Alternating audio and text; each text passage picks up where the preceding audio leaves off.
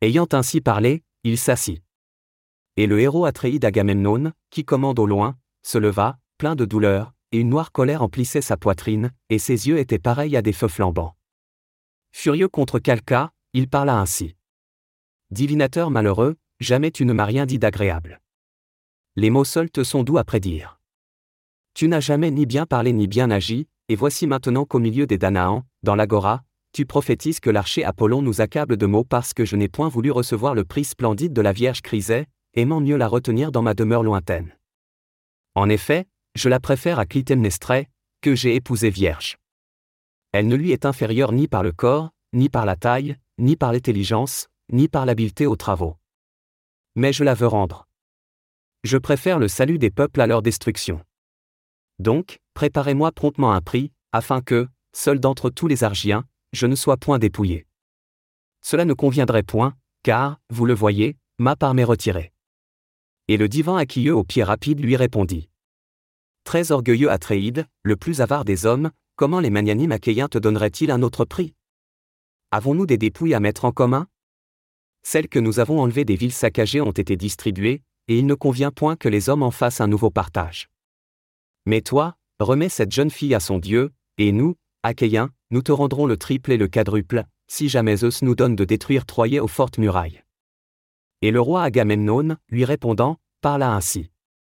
Ne crois point me tromper, quelque brave que tu sois, Aquilleux semblable à un dieu, car tu ne me séduiras ni ne me persuaderas.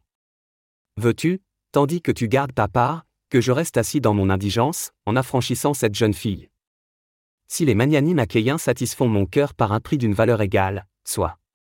Sinon, je ravirai le tien, ou celui d'Éa, ou celui d'Odysseux, et je l'emporterai, et celui-là s'indignera vers qui j'irai. Mais nous songerons à ceci plus tard. Donc, lançons une nef noire à la mer divine, munie d'avirons, chargée d'une hécatombe, et faisons l'Y monter crisé aux belles joues, sous la conduite d'un chef, à Idoméneux, ou le divin Odysseux, ou toi-même, Péléide, le plus effrayant des hommes, afin d'apaiser l'archer Apollone par les sacrifices accomplis. Et Aquilleux au pied rapide, le regardant d'un œil sombre, parla ainsi. Ah Revêtu d'impudence, âpre au gain. Comment un seul d'entre les Achéens se hâterait-il de t'obéir, soit qu'il faille tendre une embuscade, soit qu'on doive combattre courageusement contre les hommes? Je ne suis point venu pour ma propre cause attaquer les Troyens armés de lances, car ils ne m'ont jamais nuit.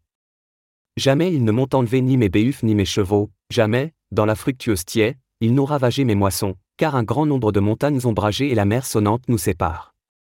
Mais nous t'avons suivi pour te plaire, impudent. Pour venger Ménélao et toi, œil de chien. Et tu ne t'en soucies ni ne t'en souviens, et tu me menaces de m'enlever la récompense pour laquelle j'ai tant travaillé et que m'ont donné les fils des Achéens.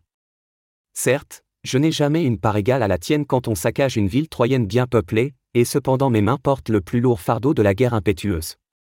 Et, quand vient l'heure du partage, la meilleure part est pour toi, et, ployant sous la fatigue du combat, je retourne vers mes nefs, satisfait d'une récompense modique. Aujourd'hui, je pars pour la tiée, car mieux vaut regagner ma demeure sur mes nefs éperonnées. Et je ne pense point qu'après m'avoir outragé tu recueilles ici des dépouilles et des richesses. Et le roi des hommes, Agamemnon, lui répondit. Fuis, si ton cœur tigre pousse. Je ne te demande point de rester pour ma cause. Mille autres seront avec moi, surtout le très sage Zeus. Tu mets le plus odieux des rois nourris par le chronide. Tu ne te plais que dans la dissension, la guerre et le combat. Si tu es brave, c'est que les dieux l'ont voulu sans doute. Retourne dans ta demeure avec tes nefs et tes compagnons, commande aux Myrmidones, je n'ai nul souci de ta colère, mais je te préviens de ceci, puisque Foibo Apollone m'enlève Chrysée, je la renverrai sur une de mes nefs avec mes compagnons, et moi-même j'irai sous ta tente et j'en entraînerai Brésé aux belles joues, qui fut ton partage, afin que tu comprennes que je suis plus puissant que toi, et que chacun redoute de se dire mon égal en face. Il parla ainsi, et le Péléon fut empli d'angoisse, et son cœur, dans sa mâle poitrine, délibéra-si, prenant l'épée aiguë sur sa cuisse, il écarterait la foule et tuerait l'Atréide, ou s'il apaise sa colère et refrénerait sa fureur. Et tandis qu'il délibérait dans son âme et dans son esprit, et qu'il arrachait sa grande épée de la gaine, Athénée vint de l'Ourano, car au bras blanc l'avait envoyé, aimant et protégeant les deux rois. Elle se tint en arrière et saisit le Péléon par sa chevelure blonde, visible pour lui seul, car nul autre ne la voyait. Et Aquilleux, stupéfait, se retourna, et aussitôt il reconnut Athénée, dont les yeux étaient terribles, et il lui dit en paroles ailées. Pourquoi es-tu venu, fille de Zeus tempétueux Est-ce afin de voir l'outrage qui m'est fait par l'Atréide d'Agamemnon Mais je te le dis, et ma parole s'accomplira, je pense, il va rendre l'âme à cause de son insolence.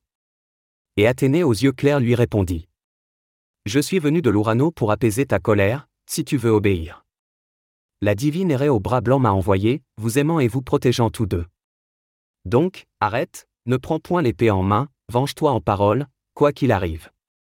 Et je te le dis, et ceci s'accomplira, bientôt ton injure te sera payée par trois fois autant de présents splendides.